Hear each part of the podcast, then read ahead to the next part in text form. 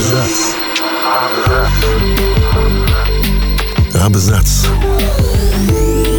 О книгах и писателях. О книгах и писателях. Знаменитый на весь мир кролик Питер был создан женщиной, которая предпочла карьеру, свободу и независимость скучным посиделкам за чаем и викторианским условностям. Всем привет, я Олег Булдаков, и сегодня расскажу вам о знаменитой художнице, писательнице и бунтарке Беатрис Поттер. Мир знает Беатрис Поттер по историям о милых кроликах, мышках, уточках и котах и по не менее милым зарисовкам их сказочной жизни, так мало в целом отличающейся от жизни обычных людей. Страстью Беатрис в детстве и юности было рисование. Это увлечение поощрял ее отец Руперт, водивший дочь по выставкам и музеям. Такое занятие считалось вполне подходящим для девочки из хорошей зажиточной семьи. Беатрис начала рисовать своих питомцев, а затем переключилась и на другие предметы, например, садовые инструменты или небрежно брошенную пару ботинок. Вскоре, однако, появилось и параллельное увлечение, целиком поглотившее молодую девушку – микология. Поттер как одержимая рисовала грибы, в частности поганки. Всего же она создала около 400 грибных скетчей – она изучала их с помощью микроскопа своего брата. Беатрис интересовала, как именно размножаются грибы. Со временем она научилась сама выращивать грибы и спор и даже представила свой труд в виде научной работы. Однако стать частью академического сообщества ей помешал пол. Ученые мужи не проявили должного интереса к исследованию мисс Поттер. То ли по этой причине, то ли просто из-за потери интереса она вскоре забросила микологию. Вообще ее родители были крайне недовольны активностями дочери. Мать ожидала, что Беатрис будет сопровождать ее во время выхода в свет, где можно подобрать приличного жениха. Все эти приемы и благочестивые чаепития с бессмысленными разговорами девушку не интересовали. Вместо этого Беатрис занималась искусством и наукой.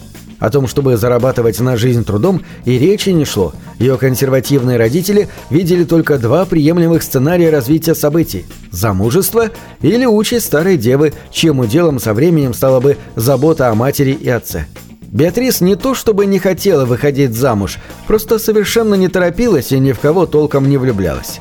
Свое настоящее призвание она открыла чуть позже – Последняя из гувернанток девушки, Энни, поддерживала с ней связь после того, как покинула дом Поттеров. Она вышла замуж и родила двоих детей – мальчика и девочку. Беатрис писала письма как самой Эмми, так и к ее детям. В одном из них она рассказала историю о кролике-проказнике по имени Питер. Затем написала еще несколько подобных посланий, где героями выступали милые садовые зверушки. Энни подала Беатрис идею издать эти короткие письма в виде сборника рассказов – Добавив еще несколько историй, Поттер набрала достаточно материалов на книгу. Найти издателя у начинающей писательницы получилось не сразу. Ей ответили отказом в шести различных конторах, и потому она решила выпустить книгу маленьким тиражом в 250 экземпляров за собственные средства. Успех пришел тут же. Сборник разобрали мгновенно, и тогда Беатрис вновь обратилась в одно из издательств, уже отказавших ей – Фредерик Варн и компания. С Поттер работал один из братьев Варн – Норман. Эта встреча стала поворотной не только для карьеры каждого из них, но и судьбоносной в романтическом смысле. Книгу согласились издать вместе с иллюстрациями писательницы, которую она переделала в цвете. Ее собственное первое издание вышло в черно-белом варианте. Английская читающая публика познакомилась с кроликом Питером в 1902 году. Книга так быстро набрала популярность, что уже к концу года было раскуплено 20 тысяч экземпляров. Из-за высокого спроса Фредерик Варн и компания переиздали ее шесть раз. Дети полюбили красочную историю о непослушном кролике, покинувшем уютную нору и пробравшемся в запретный сад в поисках лекарства от колик. Преодолевая опасности в лице кошки и хозяина угодий, Питер вернулся домой к маме и сестрам, но в наказание вместо вкусного ужина получил ромашковый чай. 1935 году герой сказки впервые появился в кино. Сначала в короткометражном мультфильме, затем в анимационном мюзикле. В 2012 году состоялась премьера детского сериала «Кролик Питер», а в 2018 году на экраны вышел одноименный полнометражный фильм режиссера Уилла Глака. Но вернемся к самой писательнице. В то же время развивался и роман Нормана и Беатрис, носивший больше платонический характер – Несмотря на то, что Поттер к тому моменту было уже 35 лет, на любую встречу с издателем ее непременно сопровождал кто-то из родственников. В июле 1905 года Норман сделал Беатрис предложение, причем в письменном виде, так как остаться наедине у них практически не было шансов. Писательница с радостью приняла предложение к ужасу и разочарованию своей семьи.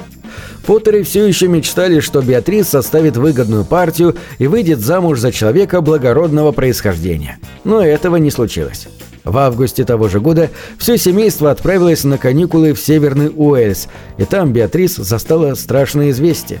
Оказывается, Норман скоропостижно скончался от лейкоза. Беатрис была абсолютно раздавлена горем. Она вернулась в Лондон и провела месяц в доме семьи Нормана, с которой поддерживала дружеские отношения. Обручальное кольцо, подаренное женихом, она не снимала до самой смерти. Вскоре Поттер приняла решение купить домик, о котором они с Норманом мечтали после помолвки. Старый фермерский коттедж в озерном крае в графстве Камбрия стал для Беатрис уютным и уединенным гнездышком, предметом давнишних грез. Гонорары от книг и дополнительной продукции, обои с кроликом Питером, настольная игра «Гонка Питера» сделали писательницу финансово независимой от родителей. Несмотря на успех и признание, ее семья так никогда и не смирилась с выбором Беатрис строить карьеру. И хотя отношения с родителями по-прежнему были тягостными, мисс Поттер большую часть времени проживала с ними в Лондоне, периодически наведываясь в свой коттедж «Хиллтоп». Ее окончательный переезд состоялся в 1913 году. За 8 лет с момента смерти возлюбленного она написала и проиллюстрировала около 20 новых сказок. Это было самое плодотворное время ее карьеры. Постепенно рассказы пополнились новыми персонажами – котенком Томом, уточкой Джемаймой, крысом Сэмюэлем Вискерсом. Все эти герои родились именно здесь, в Камбрии. Удивительной красоты пейзаж, озера и зеленые холмы стали для Беатрис новым источником вдохновения. Сразу же после переезда у Поттер завязался роман с адвокатом, который оформлял бумаги на покупку ее новой недвижимости. Его звали Уильям Хеллис, и он был младше писательницы на пять лет. Удивительно, но вся родня Хеллиса полагала, что в этом мезальянсе пострадавшей стороной был именно он. В силу не только возраста, но и яркой стадной наружности, а Беатрис была невысокого роста и в целом не блистала красотой. Тем не менее, супруги казались очень счастливой парой. Вскоре Чита переехала в новый дом, которому прилагался внушительный участок земли. И хотя Беатрис написала еще несколько рассказов, ее главным интересом отныне была ферма и фермерское хозяйство. Она приобрела более 4000 акров земли, которую впоследствии завещала британскому национальному трасту. Вместе с супругом они занялись разведением овец. Быт Беатрис отныне мало чем отличался от быта зажиточного селянина. Она, наконец, смогла насладиться тихой семейной жизнью. Тем не менее, писательская слава была в разгаре. Сотни поклонников пытались лично познакомиться с Беатрис и просто появлялись на пороге без приглашения. Она, тем не менее, предпочла уединение и непрошенных гостей, как и журналистов, не пускала на порог.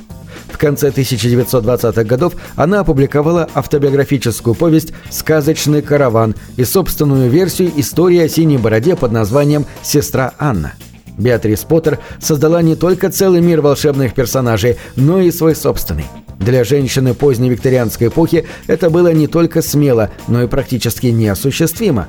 Она с презрением относилась к условностям времени и положения и сумела преодолеть консервативную среду собственной семьи.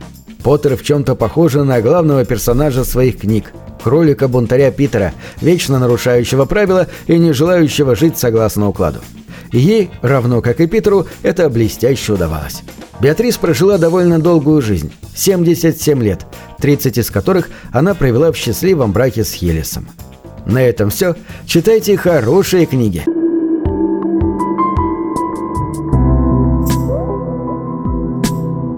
Книги — это двери, что выводят тебя из четырех стен — с ними ты проживаешь другие жизни, а свою умножаешь в тысячу раз. Тысячу раз.